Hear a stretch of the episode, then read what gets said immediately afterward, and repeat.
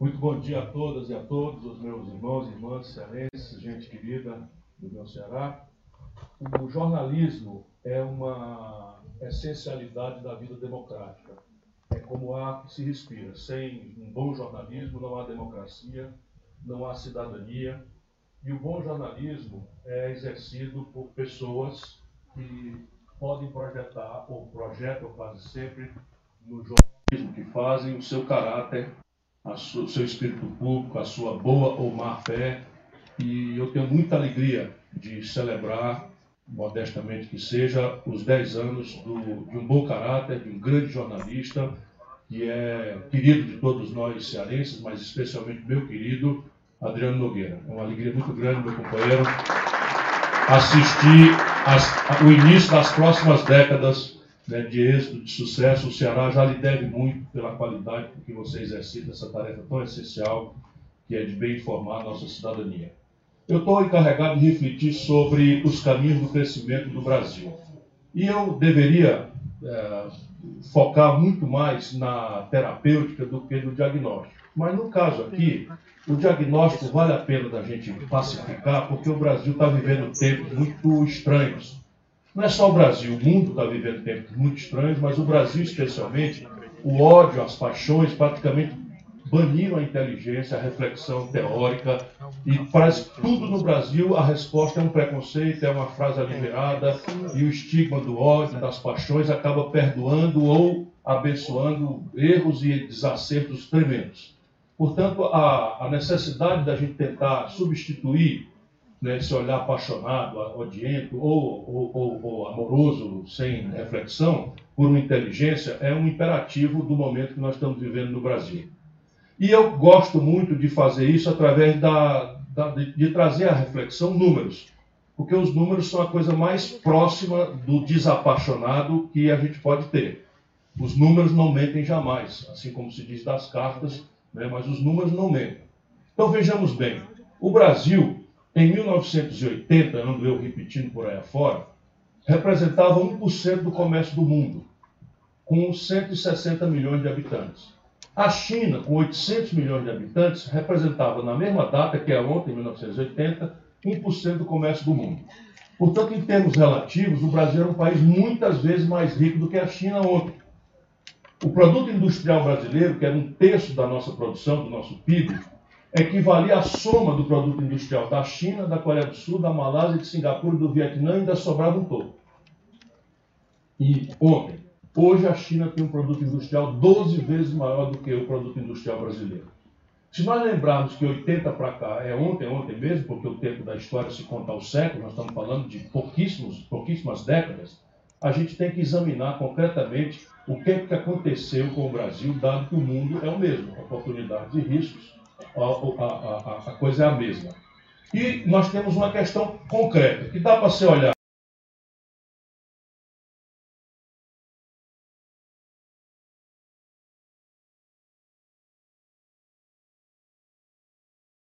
em matéria de crescimento econômico dos últimos 50 anos. E é muito, e é muito importante que a gente entenda que o problema não é Chico, Manuel Maria. Maria. Portanto, não basta trocar Chico, Manuel Maria por Pedro, Joaquim e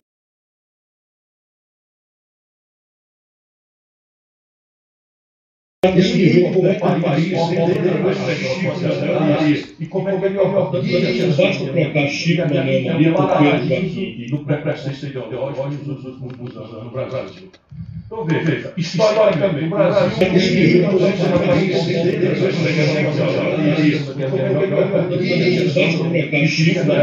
Joaquim do pré-presidente o Brasil cresceu de maneira sensacional historicamente. O Brasil mas. E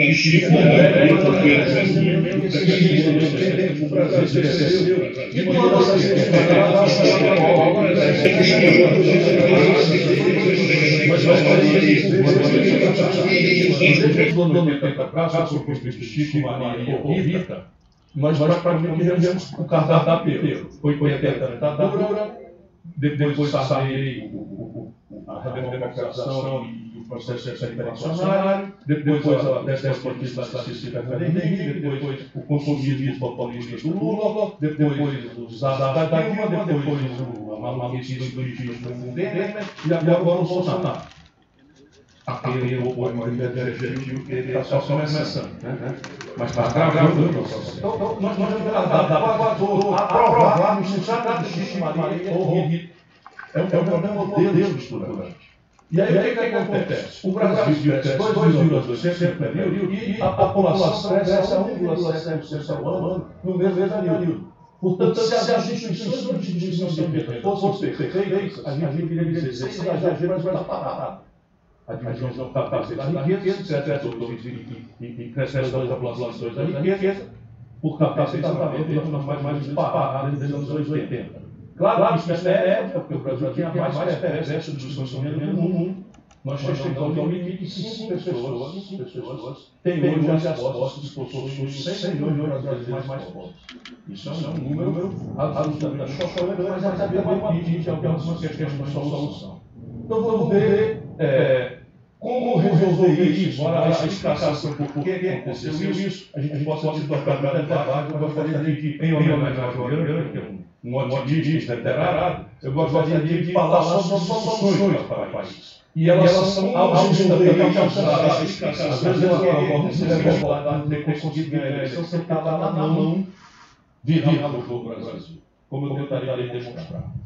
O Brasil precisa celebrar novamente um projeto nacional de desenvolvimento, eu que tenho por aí afora. Cada palavra dessa quer dizer conceito uma construção de tarefas e uma construção de conflitos livres que têm que ser seguidos em ambientes democráticos, dependendo da nossa vontade, da minha vontade, que mais estamos aqui. Projeto supõe a gente abandonar de uma vez por todas a ilusão de que o livre mercado tem resposta para a equação do desenvolvimento brasileiro. E, por favor, não entendam mal, o livre mercado é a essencialidade da vida moderna. Ninguém melhor do que o mercado sabe garantir ótimo para alocação de recursos escassos. O problema é que o mercado, ao fazer o seu, a sua bela e insubstituível tarefa, não responde ao drama do desenvolvimento. Pode até responder à questão do crescimento, mas não responde ao drama do desenvolvimento, porque o desenvolvimento é uma variável macroeconômica, é uma variável é, de, do ambiente de negócios que só uma boa relação do Estado com esse mercado é que pode produzir na experiência e na literatura. Portanto, abandonar a ideia de que tudo vai ser resolvido pelo espontaneísmo individualista é essencial para a gente recelebrar a ideia de plano. Então, projeto supõe recuperar a ideia de projeto, de planejamento. Nenhum brasileiro hoje sabe para onde nós estamos indo, em nenhuma variável, em nenhuma. O mercado dizia um aninho atrás, nas eleições, quando o câmbio estava em 3,80, que nós terminaríamos 2019, eu atualizei hoje a informação para repartir, nós terminaríamos 2019 com o câmbio a 3,20. O, o, o câmbio está batendo o recorde da história do real, se aproximando de 4,20. Portanto, uh, o mercado tem, é, é legítimo, a gente tem que compreender isso, mas o mercado é cego, porque necessariamente ele é curto prazista o mercado tem que reagir à competição, à concorrência agora, aqui. E ele não está imaginando o que é, é estrategicamente variáveis é, de comércio exterior, variáveis de taxa de câmbio. São muito difíceis do mercado precificar sozinho, embora seja um conselheiro sempre muito importante, por favor, não me entendam mal. Mas o Brasil não sabe para onde vai em nenhum setor. O que, é que vai ser o Brasil, do ponto de vista de ciência e tecnologia, que é uma essencialidade ao ato de empreender moderno? Para onde o Brasil está indo em matéria de educação? Qual é a meta em matéria de saúde? Que caminhos o Brasil tem em matéria de infraestrutura? Qual é o desenho institucional para a necessidade de mobilizar 2,5% do PIB por ano para fazer a tarefa de infraestrutura acontecer, sem o que não é competitividade sistêmica na economia do Brasil? Ninguém tem ideia. E alguém pode imaginar que um país pode avançar em qualquer área sem plano? sem meta, sem avaliação, sem supervisão, sem controle, sem orçamentação eficaz, quem faz o quê, quem é responsável pelo quê, qual é o papel da iniciativa privada, qual é o papel do capital estrangeiro. O Brasil vive da mão para a boca tomando decisões estratégicas absolutamente graves, sem obedecer um projeto a, a plano nenhum. Então, recuperar a ideia de planejamento, celebrar um novo projeto que defina claramente que país nós somos e que meta nós temos para ser em todas as áreas daqui 5, 10, 15, 20, 50 anos. Nacional por quê? Porque a ilusão consumista da globalização, como está posta, ela nos oferece uma única, um único fator real de, de, de globalização. Quer dizer, a globalização que é dita como a, a, novidade do século XXI, que a economia agora é um fenômeno global, isso é uma mistificação de propaganda. Porque se nós repararmos, eu tento demonstrar isso, a única coisa de fato globalizada é a informação. E aí um garoto lá de Sobral, no bairro do Sumaré, sabe exatamente no mesmo tempo de um garoto da África, de um garoto da, do fundão da, da Rússia ou da Ásia, ou do Oriente Médio, sabe exatamente no mesmo dia qual é o estado da arte em matéria de serviços ou bens e conecta sua aspiração de felicidade, seu símbolo de êxito social, a acessar esse padrão de consumo, só que a condição de produzir esse bom, bonito e barato cada vez mais é nacional e menos global por variáveis mil, mas três são elementos absolutamente chocantes. Nós precisamos entender isso, tanto mais entre nós cearenses. É? Primeiro fator, a personalidade e o culto do capital. Então, se você tem, no Brasil, faz 40 anos que a taxa de juros é consistentemente acima da rentabilidade média dos negócios, da economia real. Hoje faz 10 anos que o, que, o, que, o, que, o, que, o, que o Adriano Nogueira faz jornalismo, mas faz 10 anos que o mundo está, o mundo rico, está com taxa de juros negativa. 11 anos. Pois bem, no Japão, você desconta o duplicata a 2% de juros ao ano. No Brasil, você desconta o duplicata a 42% de juros ao ano. Se o consumidor desintermediado, por qualquer tipo de política né, econômica, for optar pelo bom, bonito e barato, sem qualquer outra ordem de consideração, como é natural que ele faça, uma economia que se financia 42, competir com a economia que se financia 2, 4, essa economia 42 quebra. Então a gente vai entendendo por que, que o Brasil é, está assim e já tendo as pistas do que nós estamos fazer para resolver. Depois você tem a questão do nível de sofisticação tecnológica.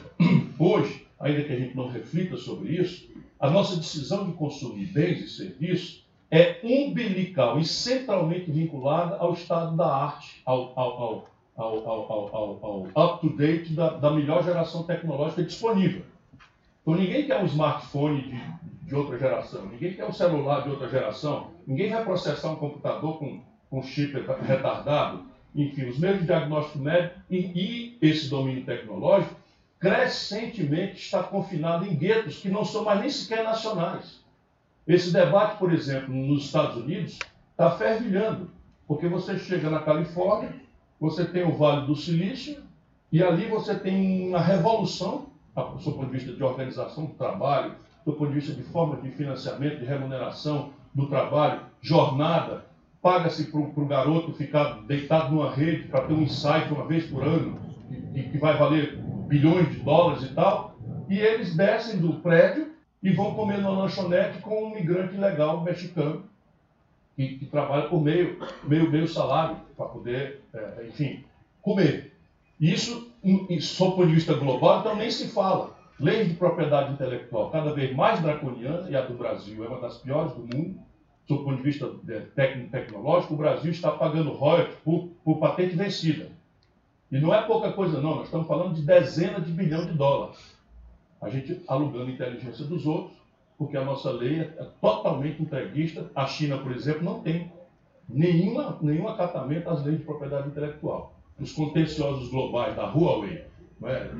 por exemplo, com a, com a Apple, com, com a coisa, são violentíssimos e estão no centro da grande, do grande conflito do, dos tempos modernos, que é a confrontação comercial do, do, da China com os Estados Unidos. Portanto, a outra assimetria é o domínio tecnológico. E o Brasil está extensamente retardado, do ponto de vista tecnológico, do ponto de vista dos seus serviços e produtos médicos.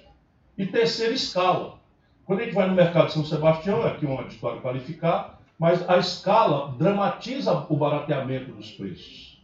É, é normal, quando a gente vai no mercado de São Sebastião, o cara diz, olha, leva aí, freguês. A banana está boa hoje.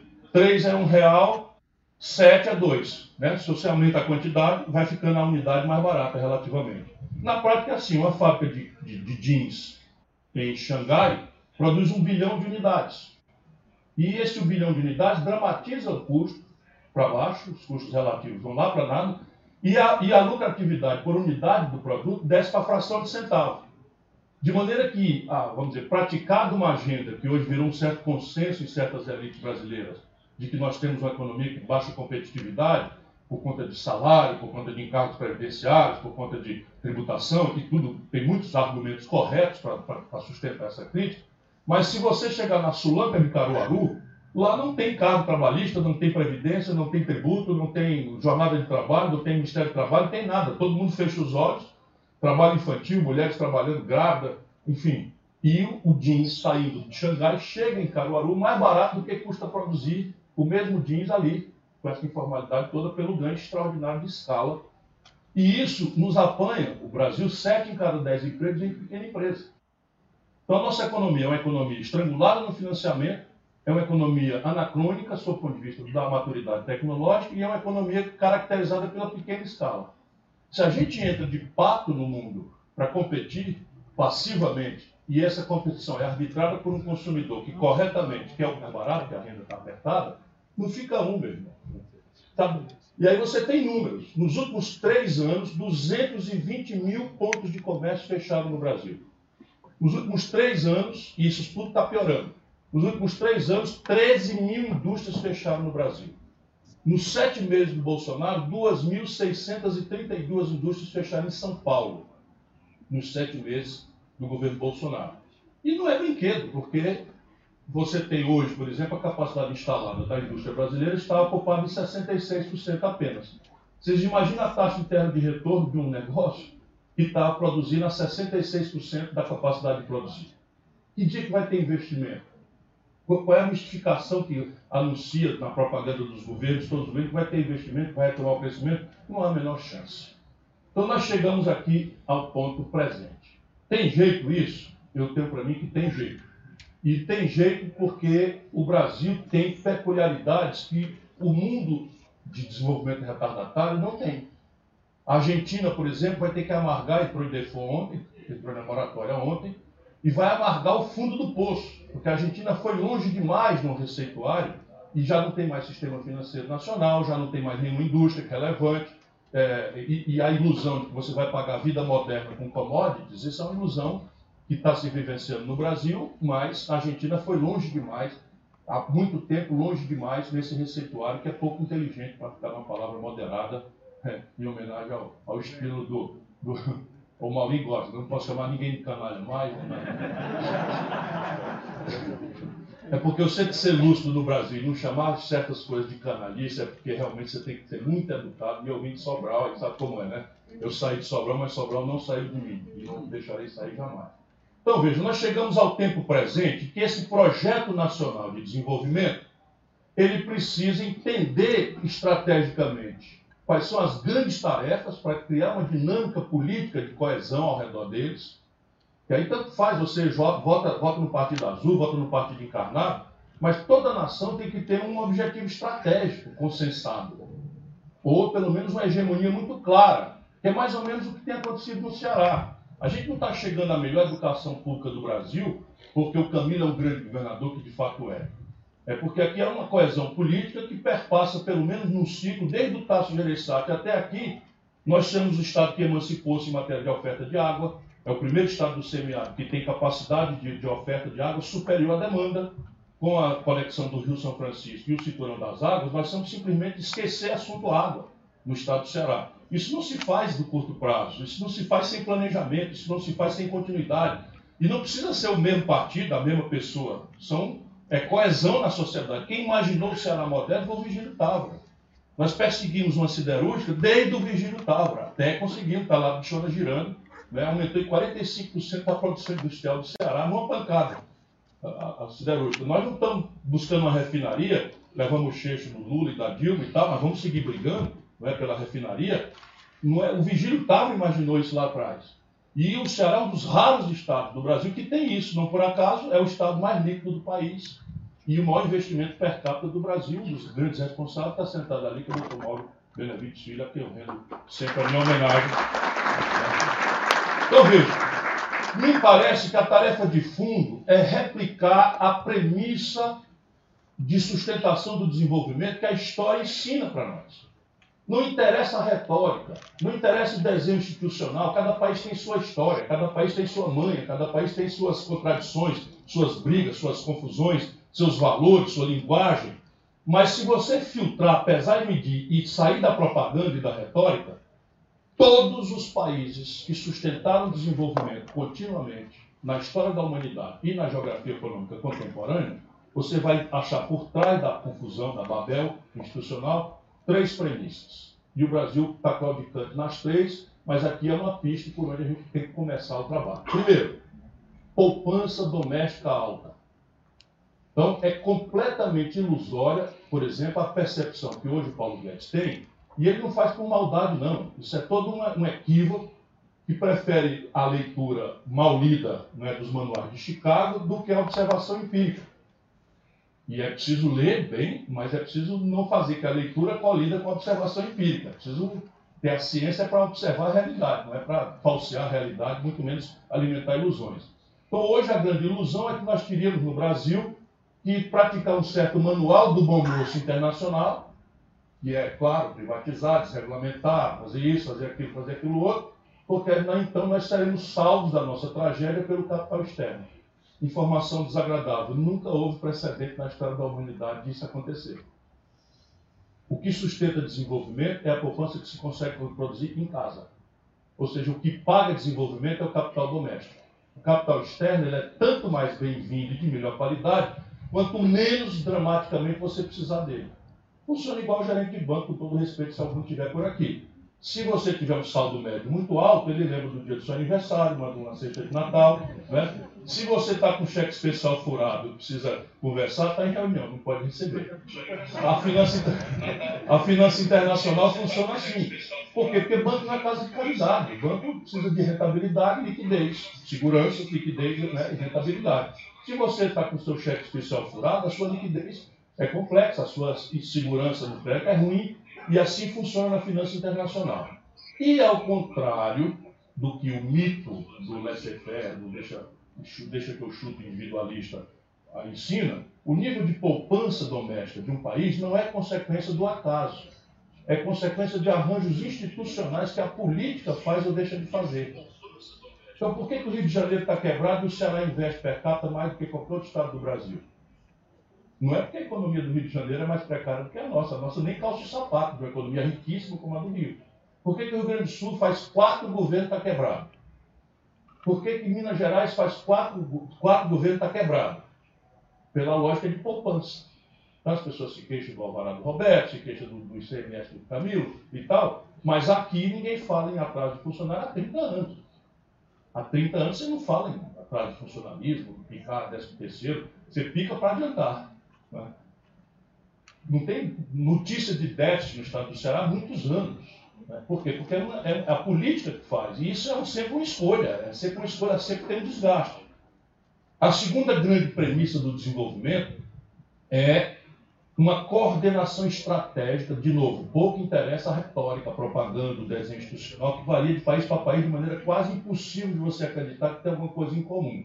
Mas quando você tira a espuma, você vai olhar todos os países que tiveram sucesso, que têm sucesso, que se desenvolvem aceleradamente no passado e no presente hoje, você vai encontrar forte Estado, um Estado muito forte, não necessariamente democrático, que é constrangedor, a experiência chinesa é autoritária, a experiência coreana é autoritária, mas pode ser democrática, a experiência alemã é, é, é, é democrática, a experiência italiana é democrática, você tem a experiência norte-americana, democrática, portanto, não é a institucionalidade que, que, que ensina. O que ensina é o seguinte: vai procurar, você vai achar lá. Governo forte, ou seja, Estado poderoso, empresariado forte, convergente com o consenso estratégico, que você amadurece no debate, e uma academia imediatamente comprometida em produzir as respostas técnico-científicas do desafio do desenvolvimento. Então, esse é o grande objetivo do Brasil, desse projeto nacional que eu advogo, é você entrar com a dinâmica de um certo prazo, dá para a gente construir isso em 10, 15, 20 anos, não precisa mais do que isso, até porque é virtuoso o ciclo, na hora que ele começa, ele se acelera. Você fazer uma aposta na elevação da poupança doméstica, isso tem a ver com desenho previdenciário, tem a ver com desenho tributário, tem a ver com mercado de capitais, tem a ver com venture capital, que não existe nem sequer expressão em português, e que é a grande ferramenta de financiamento da inovação, do jovem empreendedor. Né? O Bill Gates nascesse no Brasil, era motorista do Uber, porque ele não tinha um centavo, começa numa garagem, inventou uma coisa nova que não tinha precedente e o dinheiro foi venture capital, que associou com ele. Se ele der certo, o cara se associa e ganha uma, uma fábula. Se der errado, mica e pronto, não tem garantia, não tem avalista, não tem. Porque o jovem empreendedor não tem característica de ter garantia, avalista, não, não, e a ideia nova também não tem como se demonstrar que é boa, só praticando. Portanto, a, a, a, esse desenho né, do nível de poupança. Depois a questão da coordenação estratégica. Então a ideia de reduzir o Estado a uma dimensão mínima de baixo custo, que é a premissa neoliberal, ela conta com imensa solidariedade espontânea de todos nós e com um argumento muito caricato. Mas isso nos atrapalha e deforma a nossa reflexão. Qual é a imensa virtude? É que é muito interessante a promessa liberal de que o consumidor é quem vai arbitrar na livre competição o melhor produto e o melhor serviço ao menor preço. Portanto, isso é uma coisa apaixonante. Qualquer de nós se predispõe a ser neoliberal na hora, porque não é? é muito interessante. Só que isso não existe. Na, na realidade, isso não existe, porque deixado solto, o mercado se distorce. Ele tende à oligopolização, tende ao monopólio, e ciclicamente, ele, além de concentrar renda, ele gera uma inequidade tal que se, que se interrompe por crises. 2008 está aí ainda muito vivo, o cadáver insepulto, constrangendo a humanidade inteira, e foi uma, uma, crise que causou uma mudança de perspectiva intelectual, mesmo nos mais sérios e bem-intencionados teóricos do neoliberalismo. Ninguém mais acredita, eu vivo circulando nas universidades aí fora, ninguém mais acredita nessa mistificação. Essa é a primeira questão. E a outra caricatura é a denúncia das deformações do Estado. Ora, tem coisa mais fácil de você esculhambar do que o Estado? Né? Corrupção, ladroeira, ineficiência, maus tratos do usuário, então, você escolhendo o Estado, pegando o mau exemplo e novelizando, é a coisa mais fácil de fazer. Portanto, a tarefa aqui é uma tarefa hercúlea. É de você substituir as evidências calicadas por uma inteligência estratégica que é a observação do mundo. E eu acredito firmemente, pela nossa vivência, que o Estado pode ser uma coisa socialmente controlada, pode ser uma coisa em que a corrupção vá para o seu lugar não é, de debilidade, de fragilidade da alma humana, ou seja, a exceção em que a punição seja exemplar para quando acontecer, mas você não pode, a pretexto de que a vaca pesteou de carrapato, só propor que para matar o carrapato você mata a vaca. Você mata a vaca, o carrapato morre, mas você perde o leite, perde o queijo, perde a cria uma vez por ano, que é um pouco mais ou menos o que tem acontecido no mundo e no Brasil, e nós estamos estressados por isso. Depois a questão da coordenação estratégica, ela tem a ver não é, com as variáveis do mercado. A melhor condição de competir tem a ver com a taxa de câmbio, por exemplo. As pessoas não, não se advertem para isso, mas o câmbio é um preço relativo que mete com todos os outros preços. Não é porque fica mais caro o câmbio que fica mais caro a gente ir para a Disneylândia, que é uma evidência. Mas é assim, os insumos da economia que são importados, todos eles encarecem. Se você tem o oposto, que o Brasil manipulou a taxa de câmbio de forma populista durante anos com Fernando Henrique, com Lula, só para vocês terem ideia, se o Lula estivesse tomando posse hoje, a taxa de câmbio seria R$ 9,20 a valor constante. Veja que absurdo. Se o Lula estivesse tomando posse hoje, atualizado a taxa de câmbio que ele pegou, que era quase 4, seria R$ 9,20 hoje. Oito anos depois, ele entrega para Dilma a taxa de câmbio a R$ 1,75. E aí fica popularíssimo. Por quê? Porque você explode o consumo e o país não tendo estrutura para ofertar a demanda explosiva, vai importar. E ao importar, você gera um desequilíbrio na, na, no, seu, no seu valor de pagamento que tensiona a taxa de câmbio. Que quando cresce, vira inflação, que a gente não come, a gente não compra dólar, mas come pão. Eu estou repetindo toda hora para ver se o povo entende. E pão é trigo e trigo é dólar, porque o Brasil não produz o suficiente. A gente compra um Tilenol, toda a química fina é importada. A gente vai para uma consulta de um dentista, que é o não tradable, a consulta dele é referida a dólar, por quê? Porque todas as ferramentas, o olho, o, o, o, o copo cirúrgico, os pozinhos, os líquidos, os anestésicos, tudo importado. Então o camarada tem que referir os custos dele e, portanto, o preço do serviço não tradable, ou seja, você, teoricamente não tem dentista competindo com o dentista aqui, mas subiu a taxa de câmbio só no valor da consulta, porque os insumos todos são importado. Então, essa questão, o Brasil precisa tomar centralidade. E o investimento em gente, que é a terceira variável, também é uma coisa que a gente não pode mais adiar nem confinar na retórica de todos os políticos. Eu nunca vi um político fazer um discurso que não dissesse que a educação é prioridade. Nunca vi. Se vocês tiverem algum que, que, que... Não tem. Mas o Brasil não prioriza a educação. Nós temos matriculados no ensino superior no Brasil 18 de cada, de cada garoto de 18 a 25 anos. A, a, Colômbia tem 42 de cada 100. Cuba tem 54, que é o, estado, o país mais pobre que o Ceará. E, nós, e assim, quando a gente fala isso, é um número físico. Quando a gente olha para a qualidade do ensino superior do Brasil, aí dá vontade de chorar. É um desastre generalizado, um paradigma pedagógico viciado, antigo, que é decoreba sem fundamento, não, não há uma, uma, estimulação às capacidades cognitivas, aos questionamentos, à inovação, não há, enfim, a percepção dialética de por que, que eu devo conhecer uma coisa para a vida real. Estava conversando com o Roberto Cláudio, a quem eu também agradeço a honrosíssima presença, ontem, a gente conversando sobre isso. Né? Um garoto conhece todas as fórmulas de trigonometria e não sabe para que, que serve. E fica zangadíssimo, porque então o seno, o seno de, de 30 é um meio. Ele sabe decorar que o seno de 30 é um meio. E, e, e aí? Pergunta para ele o que é seno.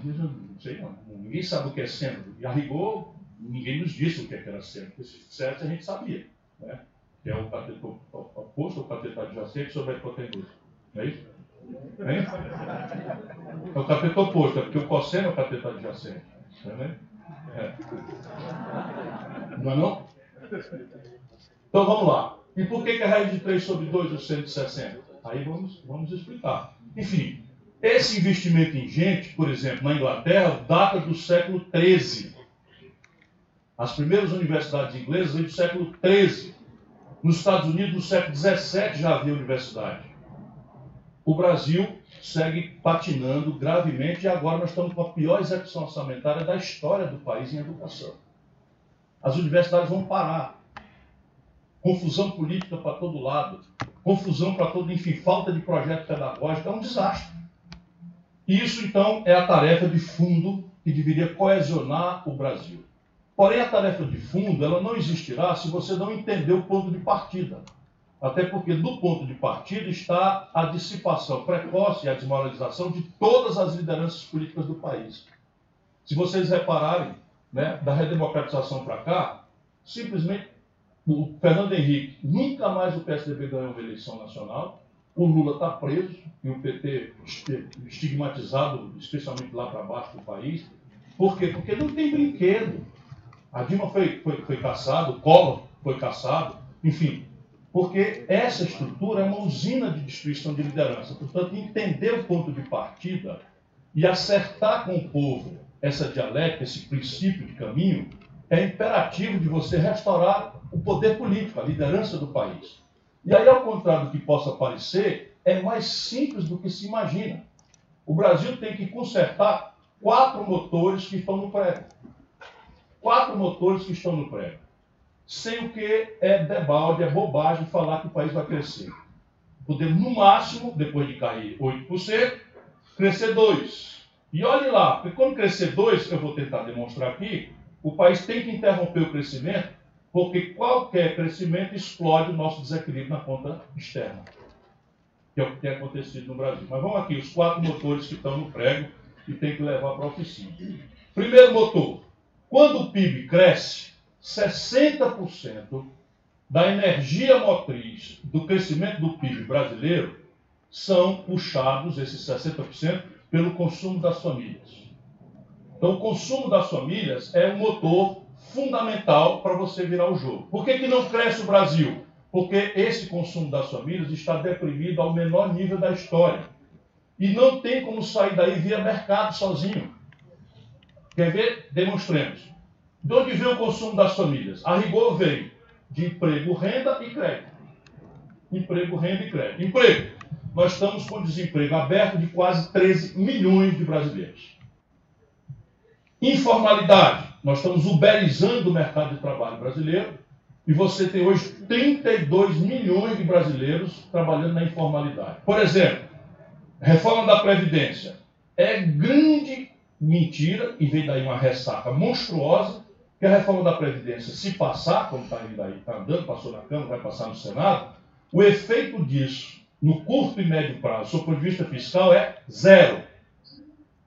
Por quê? Porque o problema da Previdência brasileira é modelar também.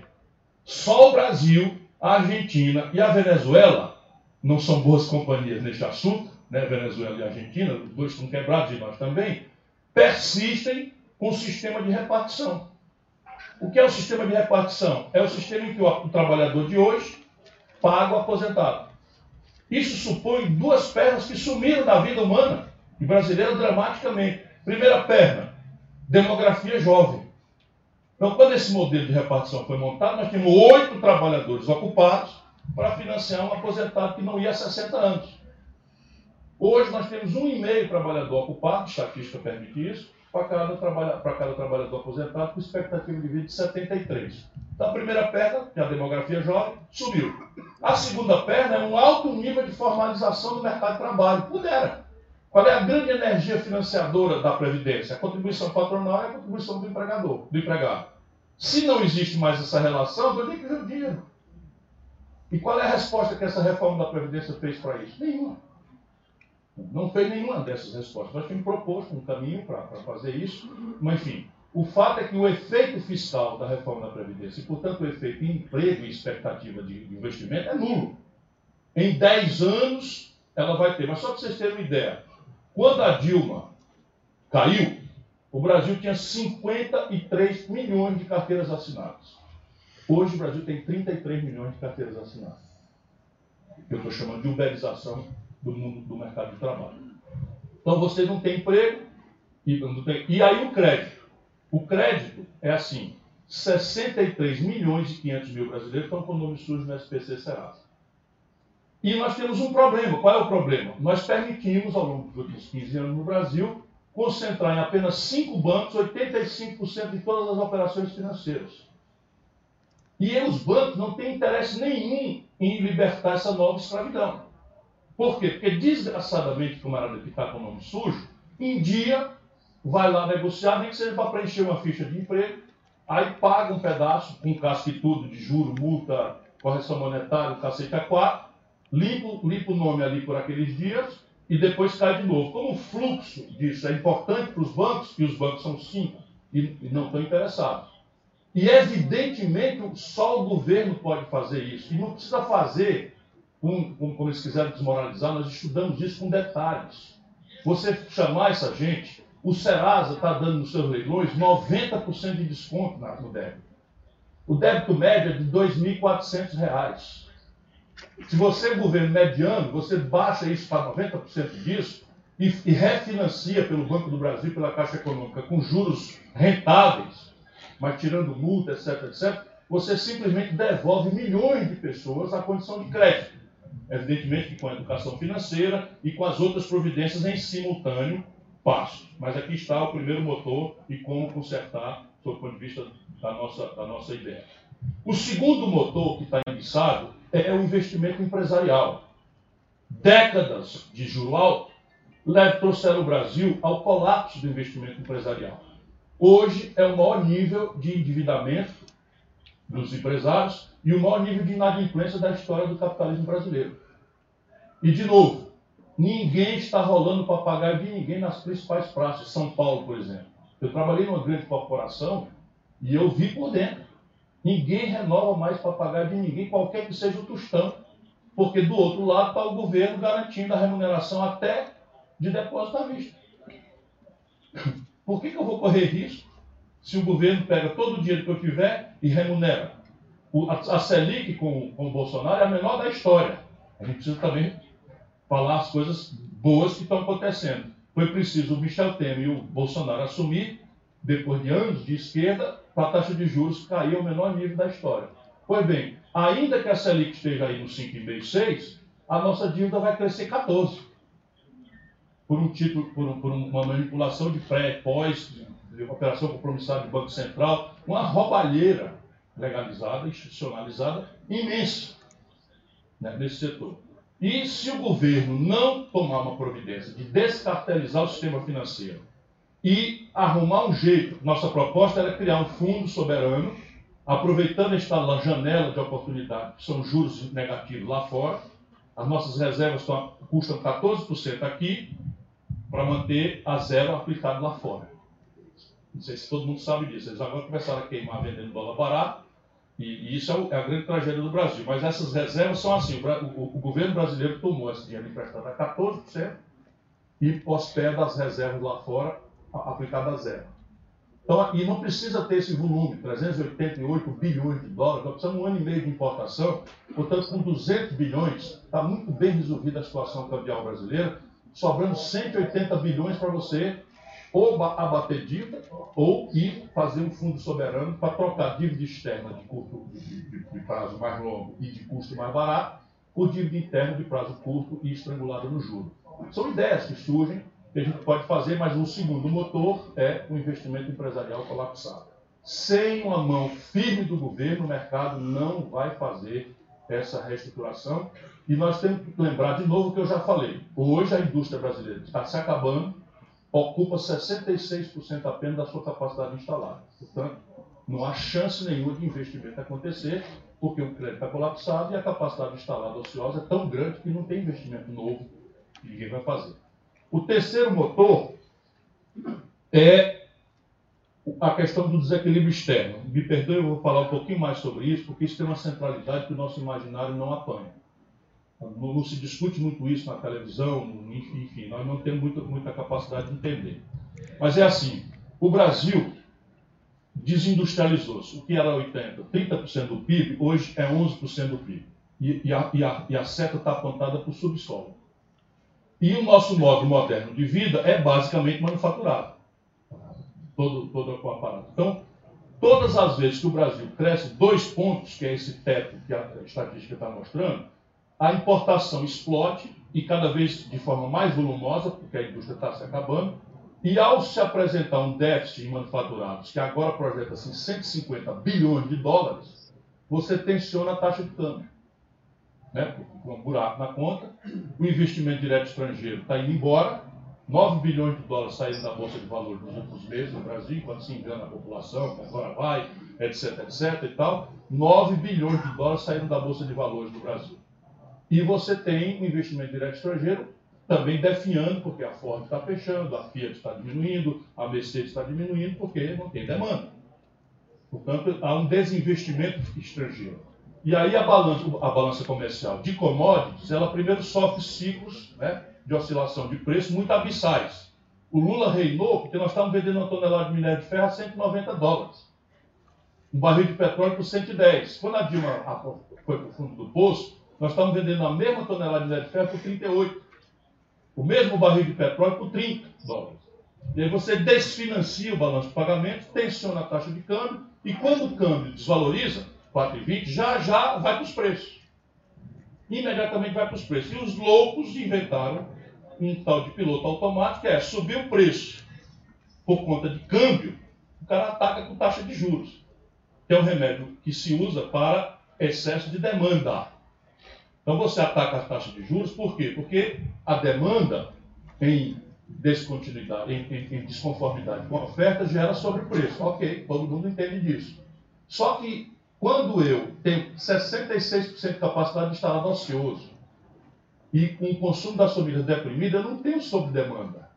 E eu ataco a taxa de juros, com taxa de juros um preço que subiu porque a taxa de câmbio subiu. Então, vocês querem ver os, as, as loucuras que estão sendo feitas no Brasil. Hoje, 30% da capacidade instalada das refinarias da Petrobras estão ociosos. E o Brasil deve importar este ano quase 300 milhões de barris de gasolina, óleo diesel, gás de cozinha e querosene de aviação. Importar em dólar. Portanto, nós estamos cambializando o preço do combustível. Subiu para 4,20, não tem conversa. Ainda que o petróleo caia, vai já já para a bomba o pão vai subir, os remédios vão subir, porque bater em 4,20 não tem conversa, é só esperar um pouquinho, não passa tudo de uma vez, porque nós estamos com uma depressão na demanda gigantesca, mas mais cedo ou mais tarde aconteceu. E o fato é que, estruturalmente, cresceu dois pontos, 150 bilhões de buraco, taxa de câmbio sobe, O governo atira com taxa de juros, taxa de juros deprime a economia e a questão fiscal vai ficando insolúvel, porque, apesar de superávit primário que já tivemos, consistentemente durante longos anos, apesar de não ter correspondência em investimento nenhum, a nossa dívida só cresce. Nós estamos nos aproximando de 80% do PIB, a dívida brasileira, sendo que parte substantiva dela vence em quatro dias, porque não há precedente nenhum manual de economia, nenhum professor. Se você chega em Chicago e vai fazer uma palestra, um debate, quando eu digo isso, o cara pensa que é um problema de tradução. Não, isso que eu estou dizendo mesmo, quase um quarto da dívida brasileira vence em quatro dias. Pague-me, é isso que eu estou dizendo, quatro dias. Um, dois, três, quatro dias. Ninguém entende isso. Ninguém compreende isso. E não há razão nenhuma para que isso seja assim, a não ser desse governo. E o outro, o outro motor enguiçado é o investimento público. O investimento público brasileiro esse ano é o menor da história. Nós estamos passando ao sétimo mês de governo, não, estamos concluindo o oitavo mês de governo. A gente tem um observatório trabalhista, eu estou acompanhando a execução orçamentária setor a setor e globalmente. O investimento até esse oitavo mês equivale a 0,32% do PIB, um terço de 1%. Só para dar manutenção à nossa infraestrutura, nós precisamos de 1,5% do PIB. Então as estradas vão se esburacar, é, enfim. É, 1,5% do PIB é o que necessitamos para manutenção. Nós estamos investindo em tudo 0,32% do PIB. Consolidado União, Estados e Municípios. O que mostra claramente que este motor enguiçado tem que consertar. De novo, não existe almoço gratuito, mas o Brasil talvez seja dos raríssimos países de desenvolvimento retardatário que tem saída. Qual é a saída de curtíssimo prazo? Nós temos duas propostas de curtíssimo prazo que só não fazem efeito em 12 meses por causa do princípio da anterioridade. Mas em 24 meses a gente resolve o problema. Duas providências, fora outras tantas que podem e devem ser tomadas. A primeira providência, introduzir no Brasil um tributo sobre lucros e dividendos das grandes corporações. Descontado para não ter tributação do imposto de renda, isso arrecadaria 70 bilhões de reais por ano e atinge 1% do, da população. Segundo, o Brasil dispensa este ano 386 bilhões de reais de renúncia fiscal. Tudo bem, renúncia fiscal muitas vezes é uma ferramenta de atração de investimento, etc. Nada contra. Mas aqui no Ceará, por exemplo, quando a crise se desenhava no horizonte, nós chamamos todos os empresários que têm incentivo fiscal e conversamos, dialogamos e tiramos 15%. Uma queixa de 10%. Não era 15%, Maurício? Tinha que tirar mais. Né? Enfim, tiramos 10% conversando. Depois que virar o tempo bom voltar, volta. No Brasil, se você tirar 20%, a gente está falando de arrecadar 80 bilhões. Se o déficit é de 130, eu fico com duas providências, estou com 150 bilhões. Depois você tem um punhado de coisas que são escriturárias. Não é contabilidade criativa, não. Contabilidade criativa é o que o governo brasileiro faz. Por exemplo, o município de Sobral tem, pela lei de responsabilidade fiscal, a, o direito de se endividar em dois, duas vezes a receita corrente líquida. Algum, algum burocrata do Tesouro, abaixo da lei, diz que é só um. Então a lei diz, a lei diz que o endividamento do setor público pode ir a duas vezes a sua receita corrente líquida. Um burocrata qualquer da Secretaria Nacional do Tesouro diz assim, só 1%. Aí você tem uma montanha de dinheiro sobrando no CARF, no BID, no Banco Mundial, dinheiro bom, 3, 4, 5 tem. NDB, dinheiro. Esse aí não operou ainda, não, né? O, Banco dos BRICS. É? Vamos começar. Enfim, mas é o que não falta é dinheiro para infraestrutura no mundo. Saneamento básico, moradia, estrada, ferrovia, porto, aeroporto. Está sobrando dinheiro. Então você simplesmente cumprindo a lei e desburocratizando o acesso dos estados líquidos dos municípios líquidos, você vai consertando gradualmente. O governo brasileiro, dirigido pela esquerda, põe muitas aspas nisso, fez 2 bilhões de reais de financiamento de jatinho.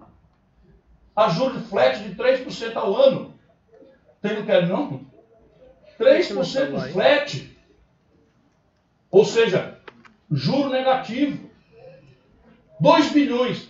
Esse dinheiro estaria melhor aplicado num fundo de venture capital ou financiando jatinho do Luciano Huck, do Dória, do Itaú, por exemplo. O dinheiro está aí. 2 bilhões foram emprestados para comprar jatinho. Por que, que a gente não faz esse mesmo dinheiro vendo funding para um fundo de, de venture capital? Para associar. E aí você tem os caminhos para fazer, que é o último motor. O último motor é esse do desequilíbrio externo. São quatro. Então, o primeiro, consumo das famílias. O segundo, investimento empresarial. O terceiro, investimento público. E o quarto, uma política industrial de comércio exterior que construa equilíbrio estrutural nas contas do Brasil de manufaturados com o estrangeiro. E aí, de novo, a mitologia neoliberal põe isso como marginal. Ou seja, o mundo inteiro fez e faz. O mundo inteiro fez e faz. A guerra hoje comercial da China com os americanos, basicamente é uma política industrial de comércio exterior que o Trump, malucadamente, está tentando produzir. E faz os, de forma tosca, porque ele pega, mete uma tarifa de 8, 10, 12% de importação, o chinês aperta o botãozinho da taxa de câmbio deles, desvaloriza o câmbio e imediatamente essas tarifas são anuladas. Então isso é uma guerra que vai dar muito cocô na história da humanidade. Mas para nós é uma oportunidade. Por exemplo, se a China quiser retaliar no ano que vem, que é o ano de eleição, o Trump, ela vai simplesmente descontinuar as compras agrícolas para tirar a base eleitoral rural do, do Trump. Ora, o maior competidor dos Estados Unidos no mundo de grãos é o Brasil.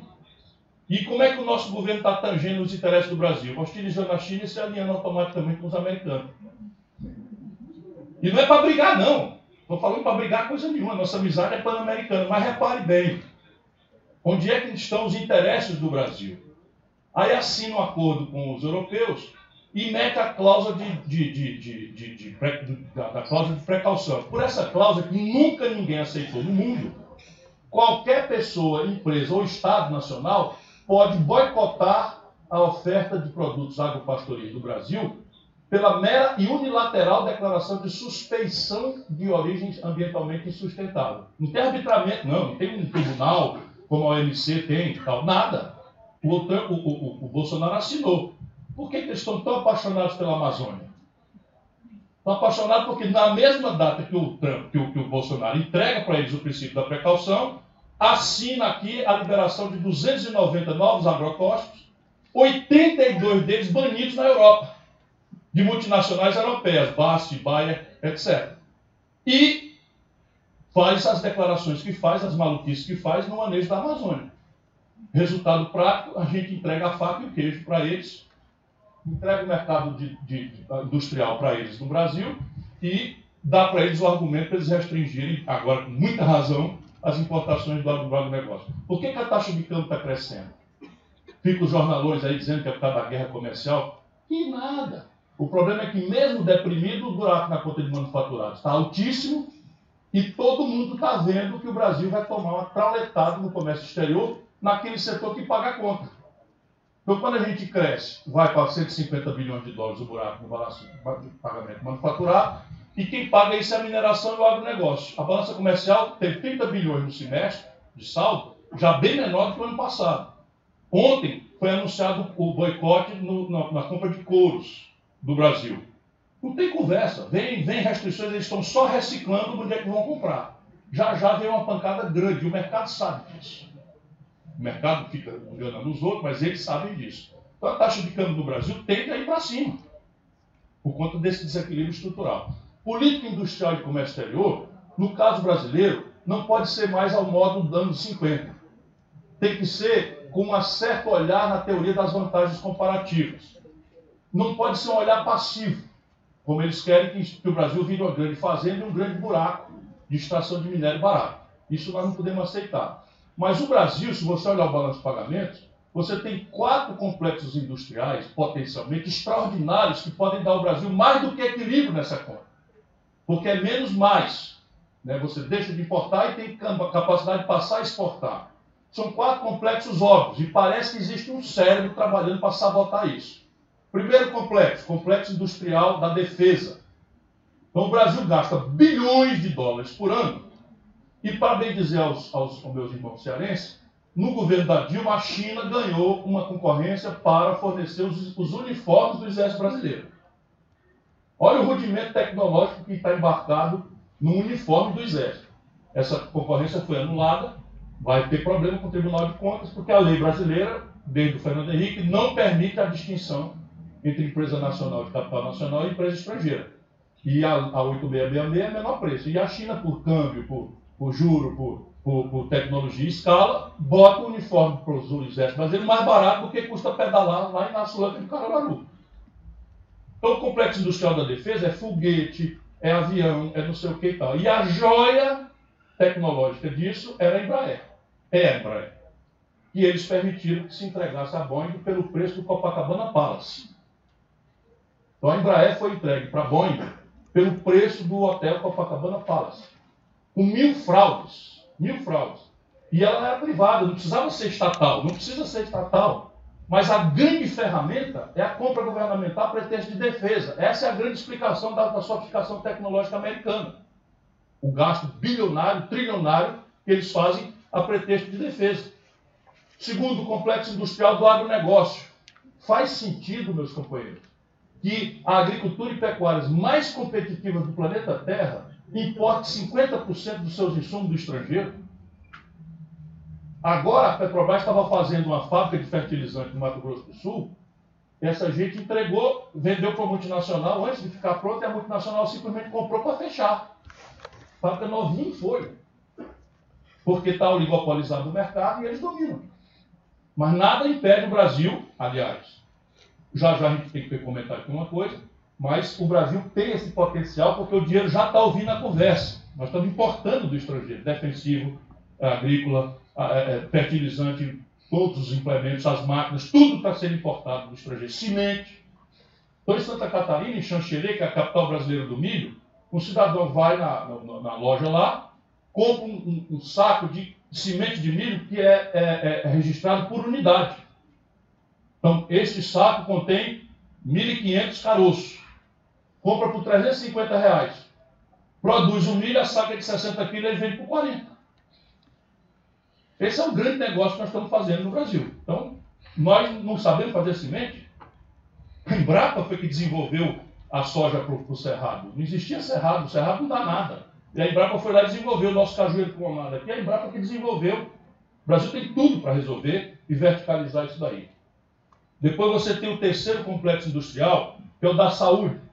Esse ano, o governo brasileiro vai importar, só o governo federal do estrangeiro, 17 bilhões de dólares. Você não tem o dado, mas se você somar estados, municípios e, e setor privado, eu desconfio que pelo menos o dobro disso. Nós estamos falando de 30 bilhões de dólares por ano de evasão de divisa.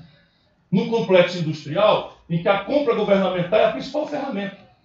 E que você pode pegar, ir ao Sul, fazer um, um Instituto Federal de Engenharia Reversa, porque 80% disso a patente é vencida, vai lá e copia. Prótese, cama de hospital, é, remédio, é, meio de diagnóstico médico, essas coisas, produzir ao sul. E o governo é que compra. No mínimo é mais barato que ele ter o frete. No mínimo. E você pode incubar empresas de jovens empreendedores, conectar com a universidade, enfim. O quarto complexo industrial, que também é potencialmente enriquecedor, é petróleo e gás. Então veja o absurdo, um terço da capacidade de refino que nós temos, ociosos, e a gente importando gasolina que é semi-elaborada. Você imagina o potencial extraordinário que, que há no complexo petrolífero de polímeros, novos materiais, fibras, plásticos, etc, etc, etc, etc. O céu é o limite. E isso a gente precisa fazer porque só o Brasil, entre os países de desenvolvimento retardatário, tem essa capacidade. Tá Mas isso exige uma atitude política. E nós voltamos ao, ao ponto que eu comecei. O Brasil não pode mais aceitar que seus problemas sejam discutidos por ódio e paixão ou na crença do culto à personalidade, de novo por ordem de paixão, do fulano, do Beltrano, e o fulano pode fazer o que quiser se eu gostar dele, e o outro pode acertar tudo, e que eu não gosto dele, eu também não faço o recibo. Isso está matando o nosso país, mas está na nossa mão resolver. Obrigado pela sua atenção.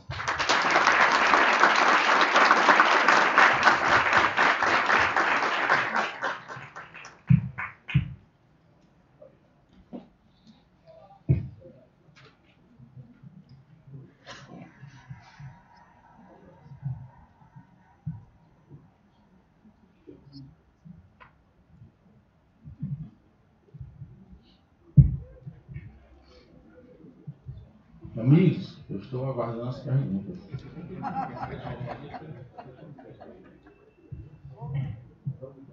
Microfone então para quem quiser fazer pergunta.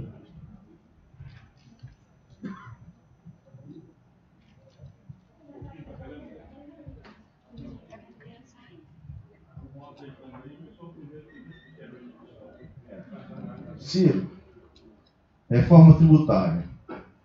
Experiência, qual das propostas deve ser levada ao Congresso? A do EP, do Raul ou do Paulo Guedes? E qual será o efeito dessa reforma para a nossa economia? Do Cláudio. Veja, a reforma do Raul parece ser mais, mais completa do que as outras duas. Não é isso, Maurício? É. Agora, eu desconfio que não vai passar nenhuma a não ser uma simplificação dos tributos sobre valor agregado de natureza federal e ainda assim com graves contradições. Então vamos lá. Por que, que não passa? Porque nós precisamos fazer uma reforma tributária com alguns objetivos simultâneos. Não vou nem dizer qual é o mais importante, apenas por ordem de, de chegada aqui na cabeça. Nós precisamos simplificar o modelo. Nós precisamos des, é, vamos dizer, descomprimir a cunha fiscal sobre o investimento e atenuar a cunha fiscal sobre o consumo e agravar a cunha fiscal de forma mais progressiva sobre renda, patrimônio e ganhos financeiros. Roberto, prazer grande. Estamos aqui na sua casa, linda, não tinha entrado ainda, já tinha admirado por fora. Obrigado, obrigado. Então, o que, qual é a obviedade? O mundo inteiro pratica o IVA. O mundo inteiro faz o IVA. Mas qual é o problema de não fazer no Brasil? É porque Brasília é idiota? Não, não é é que, como nós fizemos um modelo de desenvolvimento industrial guiado pelo Estado, o Getúlio Vargas, preocupado com, com o que aconteceu em 32, lá em São Paulo, etc., etc., e na boa fé, baseou no Sudeste a indústria, garantindo, porque é estatal, preço CIF uniforme para o resto do Brasil, como se o preço do insumo fosse o único fator, ah, vamos dizer, de, de competitividade. Então, ele garantia preço igual de maneira que o Odisseu Queiroz podia abrir uma Esmaltec aqui e recebia a chapa de aço do mesmo preço que a Cesita entregava em Minas Gerais. Então, mudou, mudou o Brasil, mudou tudo e tal. Chega a ditadura, mantém isso, e chega a democracia, mantém isso. Por quê? Porque os nordestinos ficam discutindo a institucionalização do país e o Serra tomou para si. E qual é a questão? É que 42% da produção industrial brasileira concentra-se em São Paulo. E a lógica do IVA é cobrar no destino. Então, na hora que eu passar a cobrar no destino, eu desfinancio São Paulo. E aqui para nós, São Paulo já está com a água no, no, no nariz. Já está com água no nariz. Se você tirar, não é bom nem para o Brasil, mas desfinancia São Paulo. São Paulo quebra. Portanto, não vai passar. Pode passar o quê? Pega PIS, COFINS, Contribuição Social sobre Lucro Líquido, IPI e junta tudo no IVA federal. Problema é que parte desse, contribuição social sobre o lucro de PIS e são receita para fiscal vinculada ao financiamento da Previdência, que tem um déficit importante. Então, se você fizer isso, essa unificação, como é que vai fazer? O Fundo de Participação dos Estados e Municípios vai entrar no PIS COFINS? Hoje não entra. Então, não é trivial. Essas pessoas não conhecem o Brasil. Esse é o grande problema. Eles não conhecem o Brasil, ficam lendo os manuais. Então, a, a, a proposta do Bernard Pi é imaginosa estabelece uma, uma, um longo prazo de transição e um fundo, imagina sem criar um fundo de desenvolvimento industrial para compensar a perda de capacidade de atração de investimento que o Nordeste e a Zona Franca de Manaus tem para isso. Enfim, são muitos problemas né, para um debate estrangulado. E feito na pior hora. Qual é a pior hora? A pior hora que é a depressão do, da renda pública.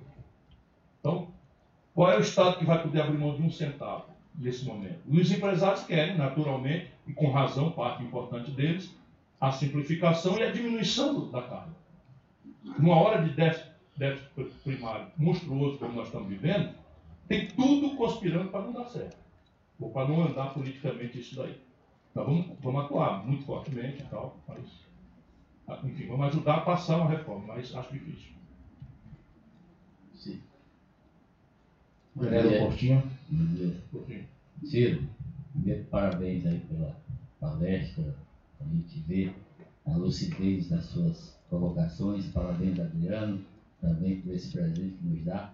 Mas Ciro, você falou da moratória argentina de, de ontem, e eu queria saber assim, o reflexo dessa moratória em curto, longo e médio prazo, para nós aqui, da, não só da América do Sul, mas da América Latina, e quais as possíveis soluções para que a gente não sofra tanto no câmbio, etc. Do seu ponto de vista de estoque, o Brasil não tem problema cambial, do seu ponto de vista de estoque. Então, a nossa reserva hoje é maior do que a nossa dívida.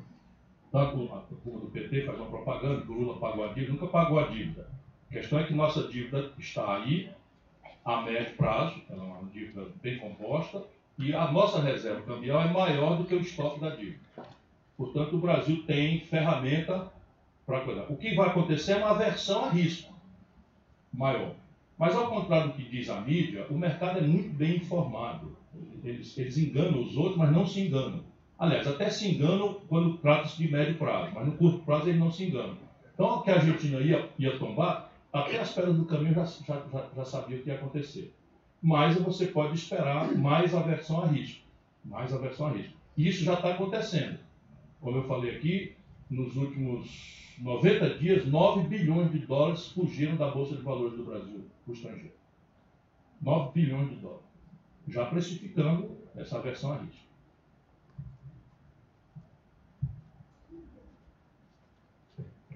Bom dia. Bom dia, meu presidente. Bom dia, Adriano. Parabéns também pelo esse evento aqui.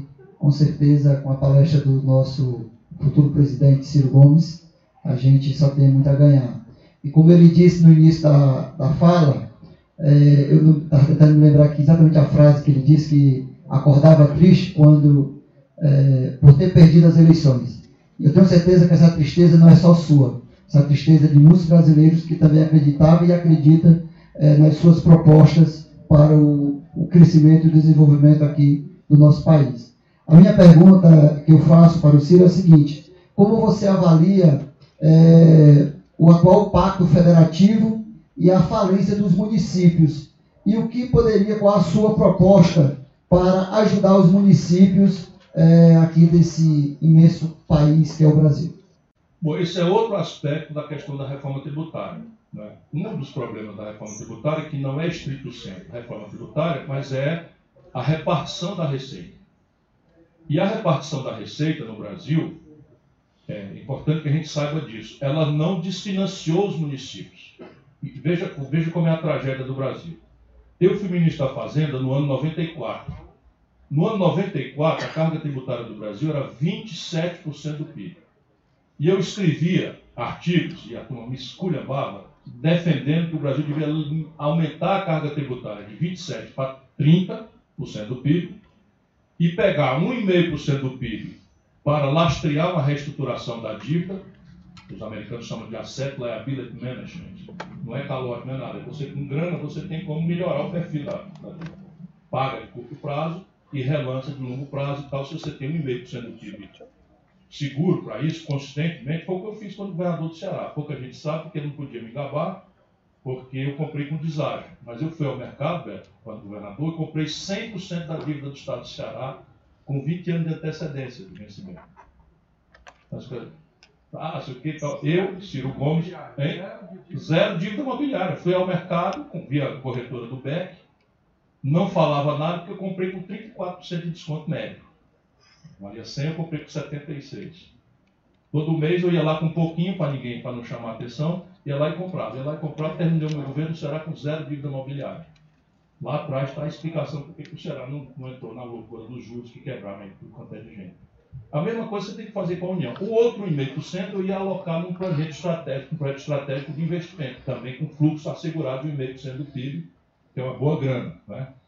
E, mas o que, que aconteceu? Nada disso foi feito.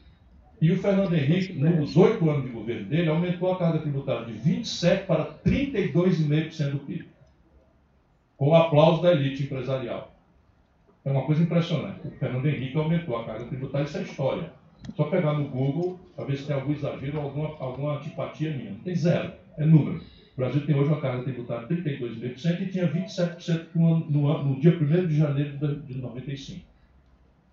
Esse galope da dívida não foi para investimento, Foi a dívida pela dívida porque teve que financiar a manutenção da taxa de câmbio populista e real, do, do real, que é, nasceu um por um. Quando eu assumi, o real estava valendo 25% a mais do que o dólar. Era, era 0,85, 25 não, 15%. Era 0,85, um real valia 0,85 dólar. Eu trabalhei os meses todos de ministro para tentar, pelo menos, trazer para um, um por um. Por quê? Porque as taxas de juros eram tão grandes que o Brasil teve inundado o seu mercado de câmbio e aí o dólar desvalorizou. E o Fernando Henrique adorou, porque quando você desvaloriza o dólar, você estimula o consumo. Falaram 50 mil vezes já. Explode a importação e o país vai quebrar lá, lá na frente, como quebrou. Basta ele, ele reler quebrou o país, a taxa de câmbio foi para 4. Seria R$ 9,28, também da aberração. Esse crescimento da carga tributária foi feito via contribuições. Para quê? Para não partilhar com os estados e municípios. Então você cresceu 5,5 pontos da, do PIB, da carga, sem partilhar com os estados e municípios. Aí começa a perda de, da, da, lógica da Constituição de 88. Aí, em mesmo, em mesmo passo, os, os municípios estão sendo estressados com encargos novos. Alguns deles definidos nominalmente em Brasília, por exemplo. Piso salarial dos professores. Brasília decide e o município de Eiraldo Silva tem que pagar o piso de Fortaleza. É justo, é justo, mas é completamente irracional. O SUS, né? então o custo de carregação do SUS também está sendo sobre, sobre, sobrecarregado nos municípios. Piso salarial dos agentes comunitários de saúde, vai decidir de Brasília e entra para cá. Então, demanda por creche, lá se vem uma demanda nova, então os municípios estão sobreonerando e não tiveram a participação na produção. Evidentemente, se esse é o diagnóstico correto, precisamos corrigir. Mas aí lá vai. Nós vamos fazer uma reforma tributária com brutal déficit, tirando receita vinculada à Previdência, e tirando é, é, receita de onde? Para melhorar a receita dos municípios. Essa é a grande questão. Mas eu acho que tem que redesenhar o Pacto Federativo e a nossa proposta era criar uma CPMFzinha diferente, partilhada e vinculada ao abatimento da dívida. A gente ia fazer isso aí e, e as outras. Isento até 5 mil reais por mês. Por mês, as movimentações até 5 mil por mês, né? E uma alíquota moderada, de 0,38. 0,20 para a União e 0,18 para os Estados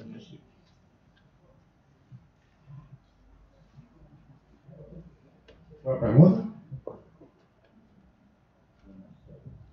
Bom dia. É, primeiramente, parabenizar os 10 anos do Adriano, né? Obrigado, amigo. Parabenizar a excelente palestra do Ciro Gomes, que não é, não é surpresa alguma, uma palestra tão boa essa. A pergunta é simples.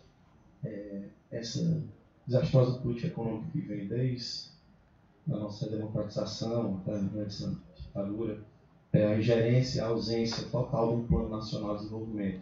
Isso aí é, favorece algum grupo, alguém, ou apenas intoxicação, delírio ideológico coletivo, porque não faz o menor sentido você tirar é, do, do, do, pilar da economia, que é o consumidor, da nossa, o, o pilar de uma nação, que é a sua economia, seu desenvolvimento industrial e sua exportação, e importar tudo, valor de dólar. Bom, esse modelo ele tem uma prevalência absoluta do rentismo. Então, não são os bancos só. Os bancos são o mecanismo de transferência de renda mais poderoso que existe de quem trabalha e produz para o rentista. E aí você tem algumas coisas que são óbvias. Por exemplo, o Brasil mantém a taxa de juro real na conta, no caso do spread bancário, como fala da Selic, mas você tem, você desconta duplicado em Fortaleza, 1,5% de juro ao mês. Certo? Então, isso dá 42% de juro ao ano. A Selic está em 6%. Então, é... então, o que, que acontece? Hoje e há décadas, a taxa de juro real que o Brasil cobra da economia é mais alta consistentemente do que a rentabilidade média dos negócios da economia real. Então não tem comércio, não tem indústria, não tem agricultura que renda o equivalente ao que você tem que pagar de juros. Numa economia super líquida, você teria um trade-off entre botar o dinheiro no banco e ganhar dinheiro no mole ou botar num negócio que dá trabalho. Mas a economia brasileira é de baixíssima formação bruta de capital, então ela é gravemente dependente de crédito. Muito gravemente dependente de crédito. Então, qual é a lógica de você tomar dinheiro emprestado e botar num negócio cuja rentabilidade não paga o juro do banco? Por isso, nós temos hoje o maior colapso empresarial, de, de endividamento empresarial da história. Como eu disse, 13 mil indústrias fechadas nos últimos três anos, 220 mil pontos de comércio. Só em São Paulo, 2.363 indústrias fecharam nesse semestre, nesses últimos sete meses. E é, é devastador. Você pega uma taxa de câmbio manipulada, você pega um sistema tributário maluco, você pega um consumidor retraído, capacidade instalada só 66% ocupada, e o juro desta projeção, aí você tem o seguinte fenômeno. Neste ano sete meses, nós estamos aí a zero, tecnicamente de recessão, a gente deve chegar aí a 0,8%, 1% esse ano. Então, metade daqueles 2% críticos que o Brasil, ano que vem, pode chegar perto dele e para. Por tudo que eu tentei explicar aqui. Pois bem, o significa, decompondo que o comércio está perdendo renda, a agricultura perdeu 3% de renda esse ano, o, a indústria está perdendo renda, os serviços perdendo renda e os bancos anunciaram 50 bilhões de reais de lucro líquido, os cinco maiores bancos, no semestre. Você, a real está toda indo para o brejo, de onde é que está vindo esse lucro? O setor público. E pior, o setor público não está pagando, porque nós estamos em déficit primário. Aí vai para o estoque. Aí a, a dívida está lá, indo para 80% do PIB. É o pior dos mundos. Bom dia, Mas não, se você achar um tatu em cima do topo, aposto, alguém botou. Isso não está acontecendo por acaso. E nós caímos numa armadilha que é essa coisa que não tem precedente no mundo. A gente estabelece, por exemplo, uma meta de inflação e tem uma única ferramenta para perseguir essa meta de inflação, que é a taxa de juros. Não é o seguinte, o câmbio puxa, ele puxa os custos. Então a inflação de custos não tem efeito nenhum na taxa de juros sobre ela. Nenhum. Mas cresceu, pumba, tira com taxa de juros. Bom dia, Ciro. É, Mourão, sou da Multinvest, uma empresa de investimentos financeiros aqui do Estado. Então, uh, primeiro, Adriano, parabéns pelos 10 anos. Eu quero fazer uma pergunta que eu acho que casa muito bem com essa última uh, colocação sua. Te parabenizo também pela apresentação, que foi muito uh, interessante e elucidativa. Uh, falando em dívida dos brasileiros, uma das mazelas é o spread bancário. Esse foi um dos principais assuntos apresentados durante a sua campanha presidencial. O que você faria com relação ao spread bancário, que é um absurdo, simplesmente um dos mais altos do mundo? O que você poderia, como você poderia baixá-lo? Bom, você tem duas providências para tomar, uma estrutural e a outra regulatória. É, a estrutural é o quê? Você tem que fazer um ajuste fiscal severo, na direção mais ou menos do que eu já apontei, para você sustentadamente trazer a taxa de juros para um patamar inferior à rentabilidade média dos negócios. Então, nós estamos até a, bem, a bom caminho, faça-se justiça. Do tempo para cá? Se estressou bastante a taxa básica de juros, mas ela não se reflete na ponta por esse outro fator que é regulatório. O Brasil permitiu, criminosamente, no, e sob governos ditos de esquerda, que 85% das transações financeiras do país se concentrassem em cinco bancos, dois dos quais são estatais, só que governados pelo sistema privado. Então eles trabalham em, em cartel, em oligopólio. Faz um jantar, e está, é assim mesmo, como eu estou falando, faz um jantar e combina, as tarifas combinam os juros e tal.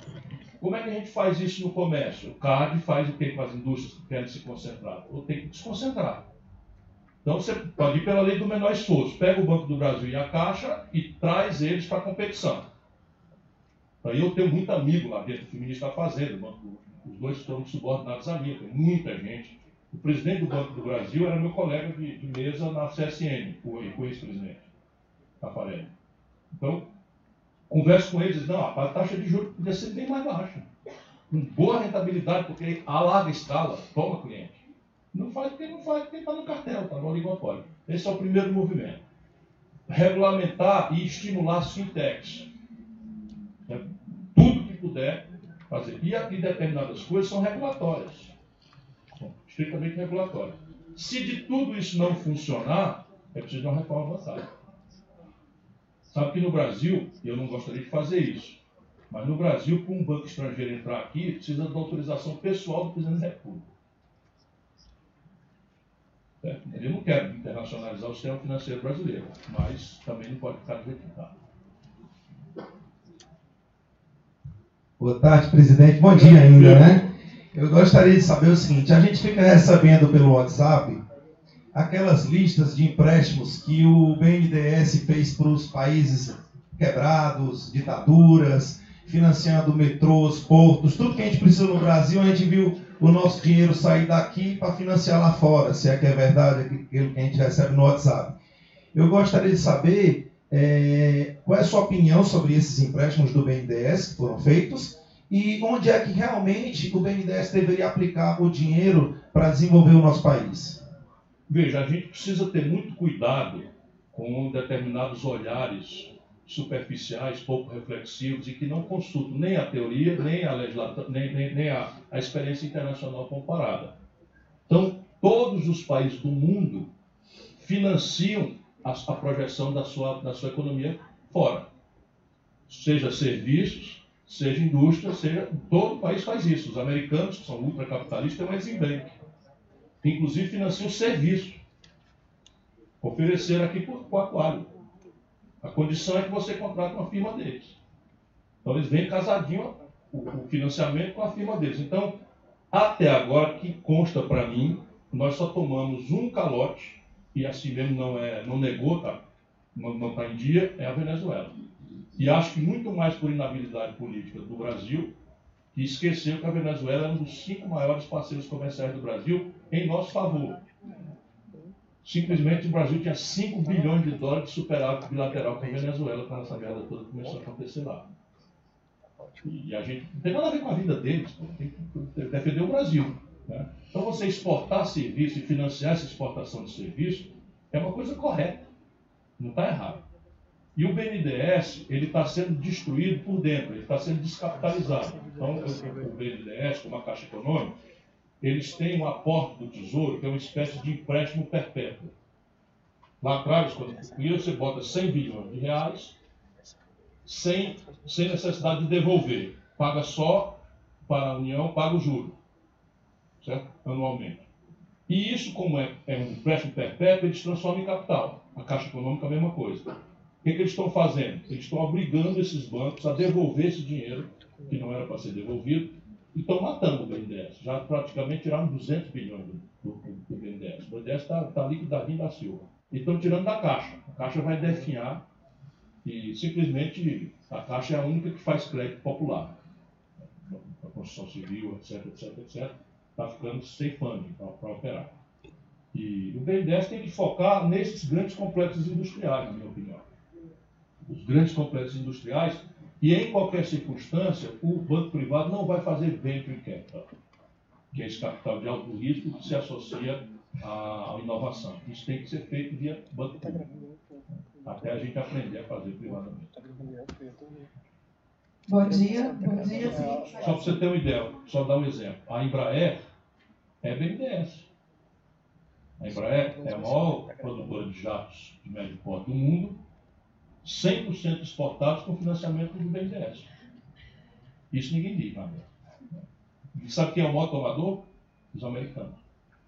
O maior tomador não é Venezuela, não é Cuba, não é Os americanos são disparados o maior tomador de crédito do BNDES. Bom dia. É, Ciro, é, meu nome é Mirella, eu trabalho com farmácia, sou farmacêutica, tenho uma farmácia de manipulação aqui em Fortaleza.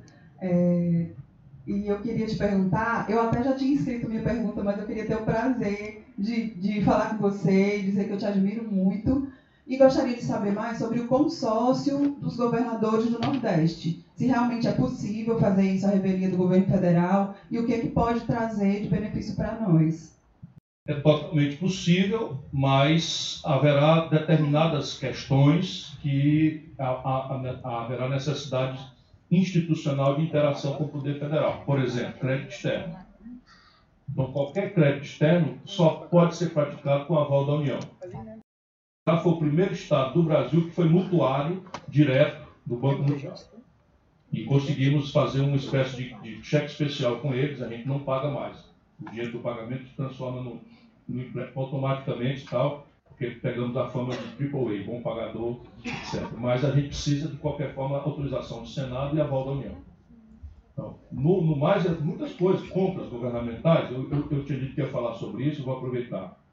O, o Trump pediu ao Bolsonaro, e o Bolsonaro, sem saber o que estava dizendo, aceitou, mas nós não podemos permitir que aconteça. O Trump ofereceu entrada no Brasil na OCDE, mas quer que o Bolsonaro tire do Brasil, ou a, a, o Brasil abra mão do status de nação em desenvolvimento que é o status da China, e o Brasil tem isso na OMC. Esse status não é uma coisa trivial. Esse status nos permite, por exemplo, fazer programas de compra governamental para fins de, de desenvolvimento regional, para fins de patentes em saúde.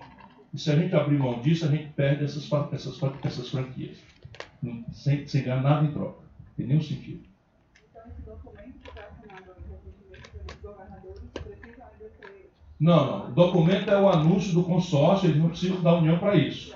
Quando for operar o consórcio, determinadas coisas, por exemplo, infraestrutura, vão tomar dinheiro da onde? Aí precisa do aval da União. Mas com essa força, ele não tem quem, quem impeça. Nós aqui no Ceará, com toda a confusão, nós estamos conseguindo todas.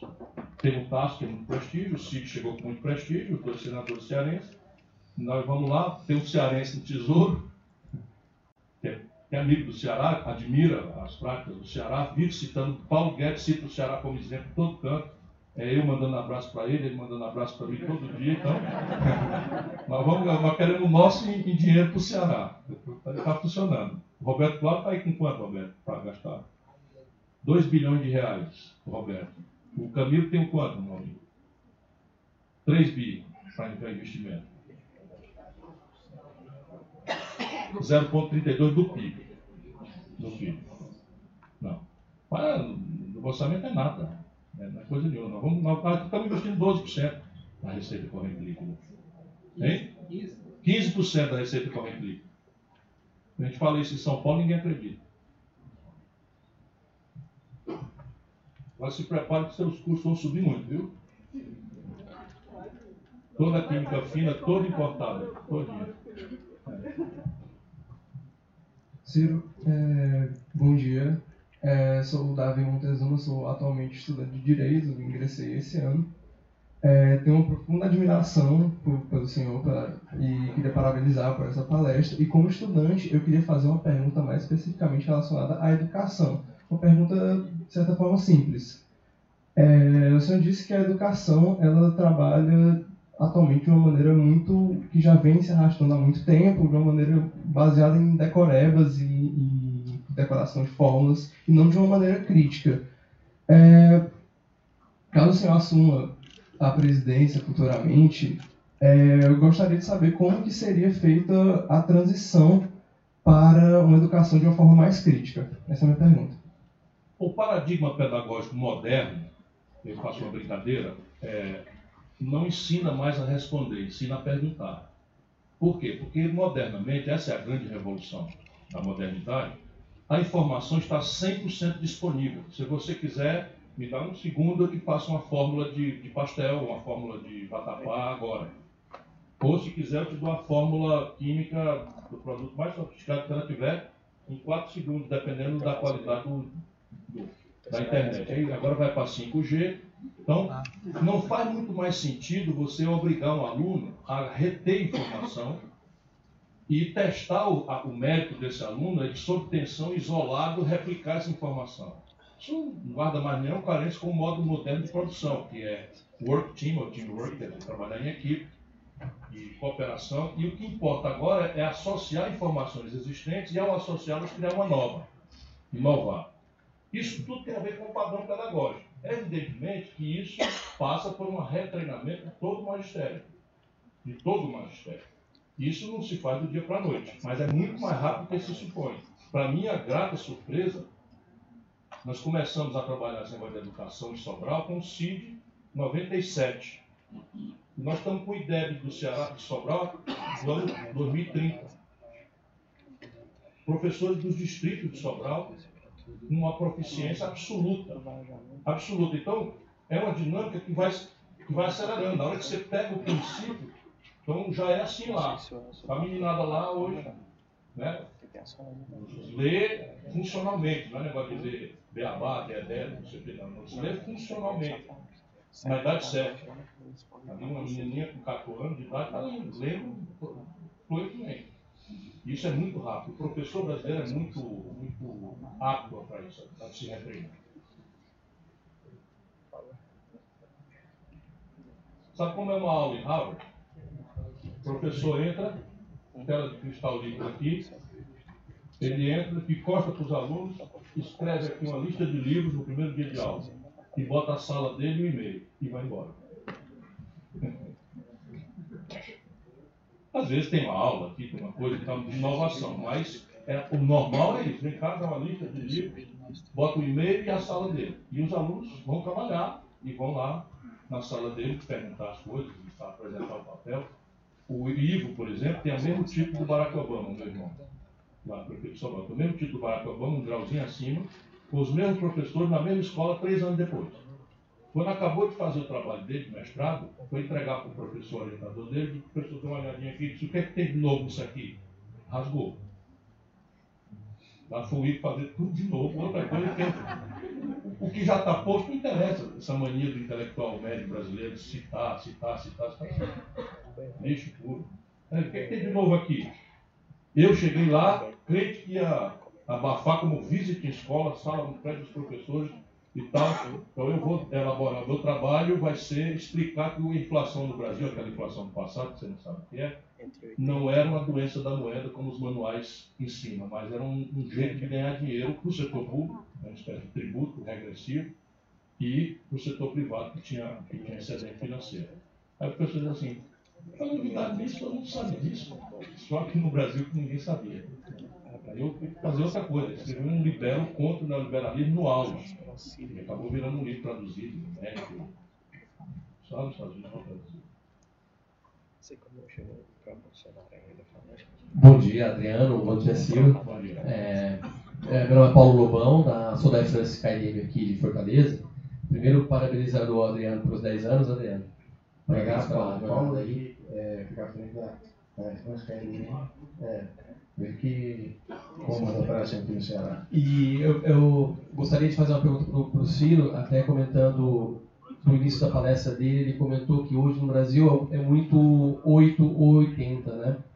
É muito polarizado hoje, ou você é de, uma, de um lado, ou você é de outro, hoje você não tem muito, o brasileiro ele não, ele não é, já tem muito aos fatos, né? Ele, ele, ele vai muito pela cor da camisa.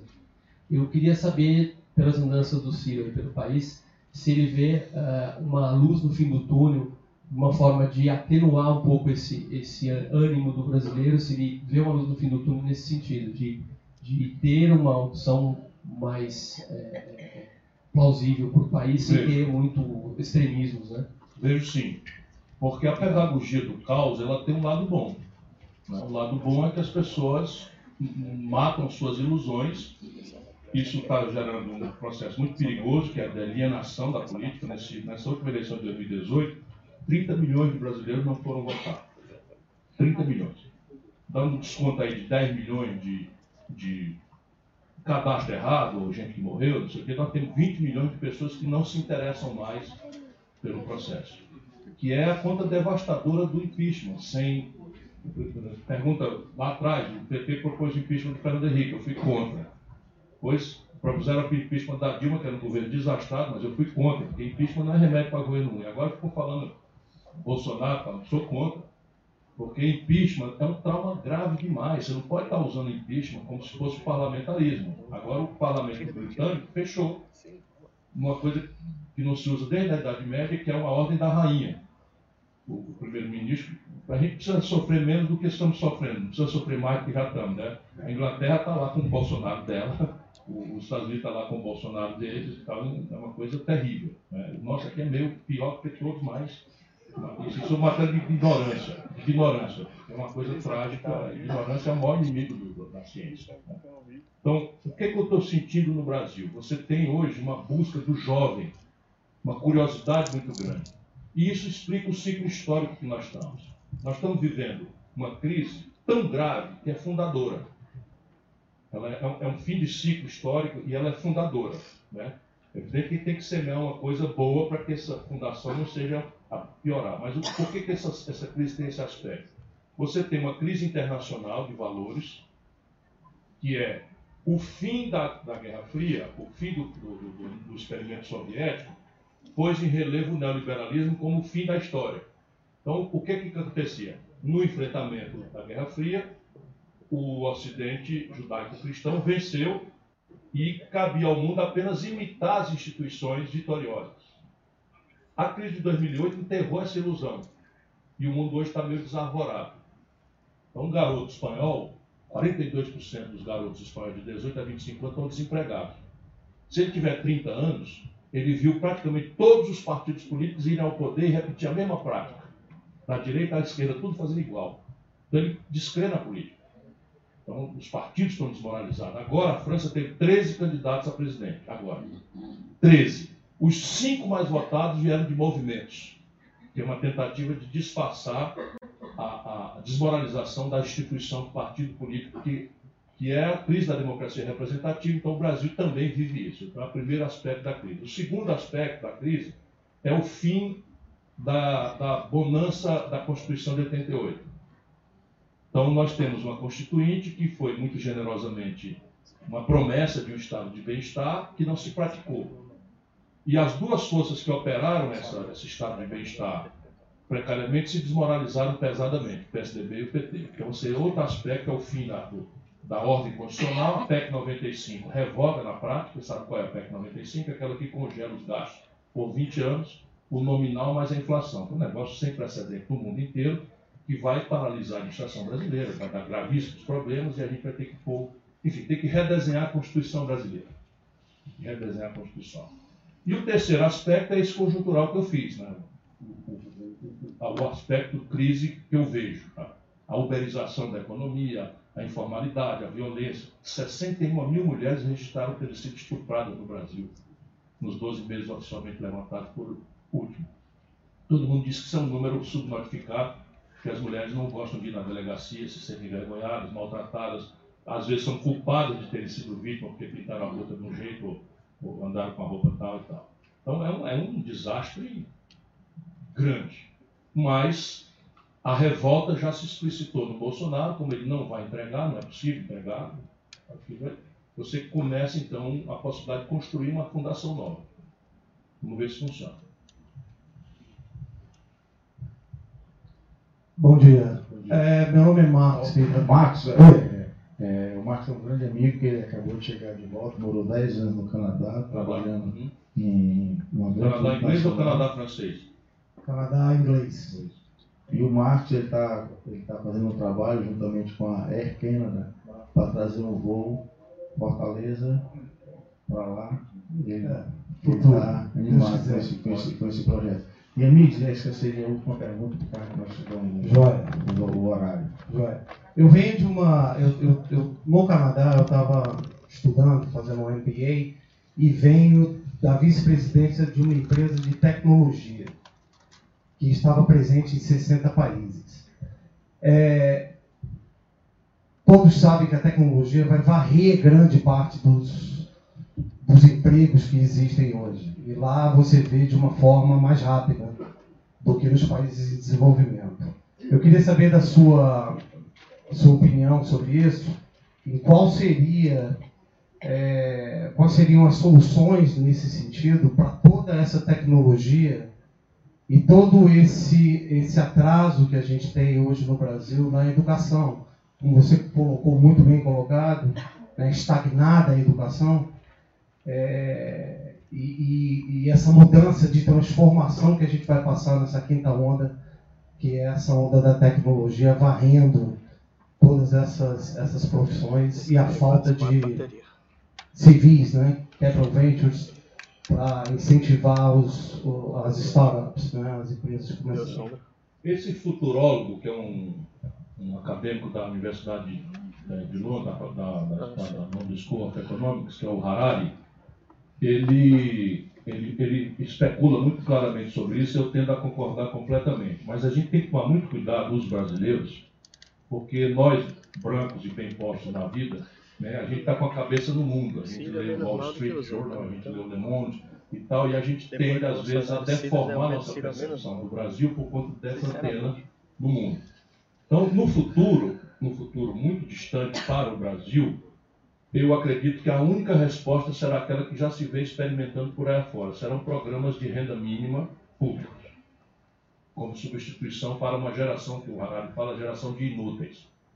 Ele usa essa expressão no livro dele, que é uma geração in, in, absolutamente desnecessária para os modos modernos de produção e incapaz de se reciclar. Então, isso daí vai, vai ser no futuro resolvido como a Finlândia começa, a Noruega está começando, que são programas de renda mínima em substituição ao emprego, ele mesmo. E aí ocupar as pessoas com cuidados com idosos, com cuidado com crianças, e uma série de, aspas, serviços comunitários em contrapartida a, a, a essa coisa. Entretanto, o perigo dos brasileiros é que nosso problema não é esse. O Brasil tem uma agenda retardatária do século XIX, que tem uma fronteira imensa de empregabilidade, e uma agenda retardatária do século XX, que também tem uma agenda imensa de, de empregabilidade. A agenda do século XIX você pode visualizar na questão do, do acesso ao campo. Então, nós fizemos a mais violenta e veloz e complexa migração campo-cidade da história da humanidade. A China, agora com seu bilhão e 300, regula. Então, você tem lá Shenzhen, eu fui visitar, você não pode migrar camponês eh, chinês não pode entrar em Shenzhen, fazer um barraco, não sei o que, cara. É tudo regulado e tal. Nós não temos esse modo autoritário de fazer e nós viramos em 30 anos 80% campo, 20% de cidade, o inverso. 82% de cidade, 20% campo. E é necessário reestruturar, inclusive, a lógica de propriedade para a questão de ganho de escala para o pequeno porque a velha reforma agrária era, um pedaço de terra pequeno, hoje em dia o acesso ao mercado, o adensamento tecnológico e, e coisa não permite mais que o pequeno sobreviva, a não ser com tipos muito, muito específicos de cultura de alto valor agregado. Então, a olericultura, por exemplo, deveria ser feita próxima às cidades, ou e o modelo americano, que são vilas urbanas, quer dizer, vilas rurais, com todas as características da cidade. Internet de alta linhagem, acesso à escola, de ônibus, né? O ônibus vai buscar e leva, e volta. Então, e isso, eles moram num, num, num, vilarejo, mas todos trabalham no campo. Eu imagino que o Brasil tem essa fronteira importante ainda por fazer. Ainda do século XIX, infraestrutura. Então você imagina, o Brasil hoje tem 24 mil obras paradas. Características já foram projetadas, já foram licenciadas, já foram licitadas, que se você fizer um esforço grande, você bota um milhão de pessoas para trabalhar em seis meses. Qual o país do mundo que tem essa possibilidade? Então, a questão de resolver a questão fiscal e, não sei se estava aqui quando eu falei, a questão dos, da, das burocracias aí, que você tem mil coisas para fazer de natureza regulatória, você pode acelerar o investimento e associar com o setor privado, por exemplo, construção civil. Construção civil no Brasil tem 14 milhões de pessoas sem terra. Vamos fazer, fazendo ali. Qual é o lugar do mundo? Qual é a infraestrutura que falta fazer na Europa? Os americanos estão inventando duplicado, estrada duplicada, ainda no velho né, keynesianismo, mas é, para nós está tudo por fazer. A transnordestina aqui, na hora que abrir, explode progresso, emprego, etc, etc. Nada. Eu estava evoluindo um quilômetro por dia. Está aí pronto, projeto pronto, licenciamento pronto, tudo pronto e tal para, você fica com o negócio e tal, e aí você inventa, de repente, conversa de ação, não precisa estatizar não, tem mil coisas para fazer se a gente tivesse compromisso com isso. Né? E a agenda do século XXI, que é uma economia digital associada a uma indústria. O Brasil não pode, por exemplo, imaginar que é um fenômeno igual que está acontecendo na Europa, nos Estados Unidos, a desindustrialização. Lá não está tendo desindustrialização, lá está tendo uma ciclagem da indústria para 4.0, que é uma indústria associada a serviços de alto valor agregado, terceirizando o serviço de baixo valor agregado arbitrando mão de obra e restrições ambientais. Mas isso também já está em xeque. O, o Trump está fazendo toda a força do mundo para obrigar os industriais americanos que estão na China a voltar. Então, nós no Brasil estamos fazendo o oposto. Nós temos que reindustrializar o país, à força. À força. Não existe economia, não existe desenvolvimento sem economia sofisticada. Você imaginar que vai pagar a moto moderna de vida com soja, milho, feijão, petróleo bruto e minério de ferro é uma ilusão mortal. Se quer eh, acrescentar mais alguma coisa? Não, quero só dar os parabéns e augurar muitos, muitas décadas mais para vocês. Muitíssimo obrigado. Obrigado a todos.